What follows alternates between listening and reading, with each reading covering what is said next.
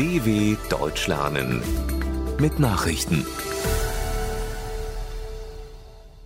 Samstag, 10. Dezember 2022, 9 Uhr in Deutschland. Vizepräsidentin des Europaparlaments festgenommen. In Brüssel laufen umfangreiche Ermittlungen wegen Korruptionsverdachts. Wie Belgiens Bundesstaatsanwaltschaft mitteilte, gab es in der EU-Metropole insgesamt 16 Durchsuchungen. Dabei habe die Polizei Datenträger und Mobiltelefone sowie Bargeld in Höhe von rund 600.000 Euro beschlagnahmt. Fünf Personen wurden festgenommen, darunter eine Vizepräsidentin des Parlaments, die Griechin Eva Kaili. Man habe seit mehreren Monaten den Verdacht, dass ein Golfstaat versuche, die Entscheidungen des Parlaments zu beeinflussen, hieß es. Laut Medienberichten handelt es sich um Katar. US-Pipeline verliert Öl. In den USA sind durch ein Leck in einer Pipeline offenbar mehr als zwei Millionen Liter Öl ausgelaufen.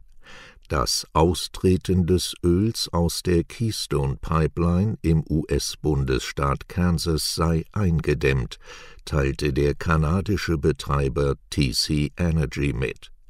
Sollten sich die Schätzungen über den Austritt von bis zu 2,2 Millionen Liter Rohöl bestätigen, dann wäre es nach Angaben von Aktivisten die größte Katastrophe dieser Art in den USA seit neun Jahren. Die Pipeline transportiert Rohöl von Kanada in die USA, wo es zu Kraftstoff und anderen Ölprodukten weiterverarbeitet wird. Ölfirmen und Umweltschützer streiten seit langem über einen Ausbau der Leitung. Drastische Worte von Zelensky nach Angaben des ukrainischen Präsidenten Volodymyr Zelensky ist die Lage an der Front des von Russland überfallenen Landes, insbesondere im Donbass, sehr schwierig. Zelensky sprach von einer Hölle unter Russlands Flagge. Russische Soldaten hätten die Stadt Bachmut zerstört, eines der Epizentren der jüngsten Kämpfe, so Zelensky in seiner abendlichen Videoansprache. Abseits des Frontgeschehens arbeite die Ukraine weiter daran, Russland eines Tages für die Kriegsfolgen zur Rechenschaft zu ziehen.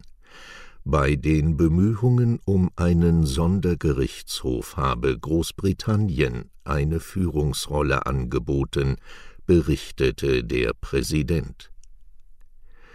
Führung in Minsk in Sachen Getreide kooperationsbereit Belarus gestattet nach Angaben der Vereinten Nationen den Transport ukrainischen Getreides durch sein Staatsgebiet, damit es von Häfen in Litauen aus exportiert werden kann.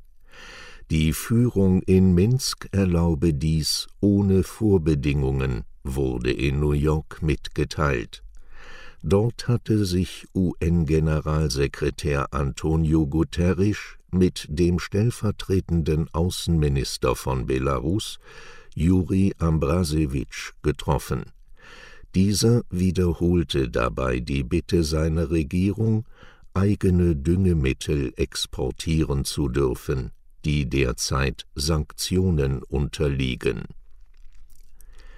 Bundesregierung sieht Menschenrechte unter Druck.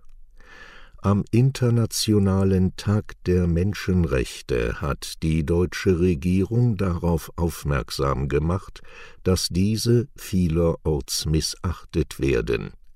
Die Menschenrechte stünden weltweit unter enormem Druck, so die Menschenrechtsbeauftragte Luise Amtsberg.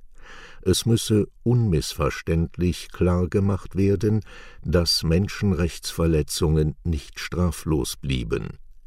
Die Bundesregierung werde ihren Teil dazu beitragen, Menschenrechten eine noch stärkere Bedeutung zu verleihen, kündigte Amtsberg an.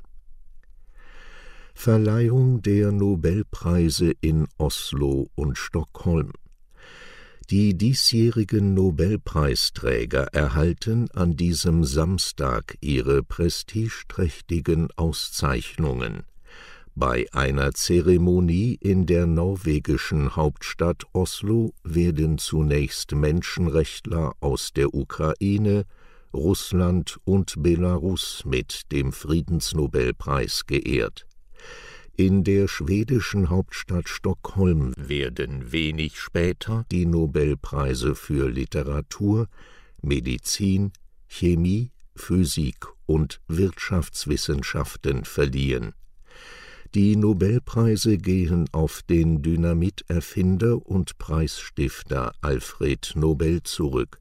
Sie werden traditionell an dessen Todestag, dem 10. Dezember, überreicht Soweit die Meldungen vom 10.12.2022. dw.com/langsame Nachrichten